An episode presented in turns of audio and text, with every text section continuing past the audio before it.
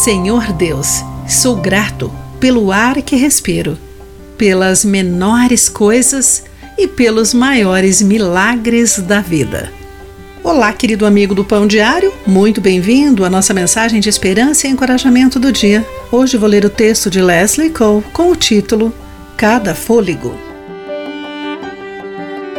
Quando o Ti-Yun contraiu uma doença rara e autoimune que enfraqueceu todos os seus músculos e quase o matou, ele percebeu que ser capaz de respirar era um presente. Por mais de uma semana, uma máquina teve que bombear ar para os pulmões dele a cada poucos segundos, e isso era uma parte dolorosa de seu tratamento. Tion teve uma recuperação milagrosa e hoje ele se lembra de não reclamar dos desafios da vida, dizendo: Respiro profundamente e agradeço a Deus por esse privilégio.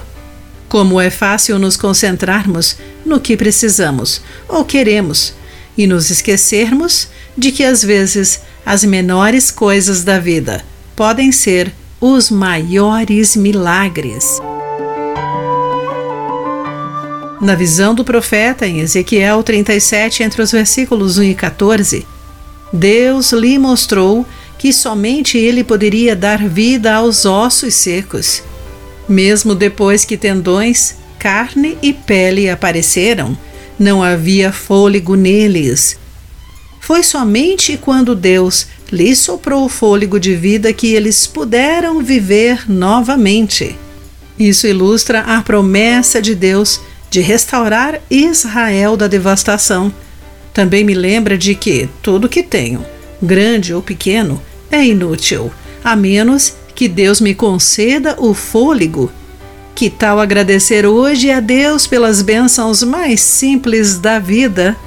Em meio à luta diária, vamos parar ocasionalmente para respirar fundo e que tudo que respira louve ao Senhor conforme Salmo 150, versículo 6.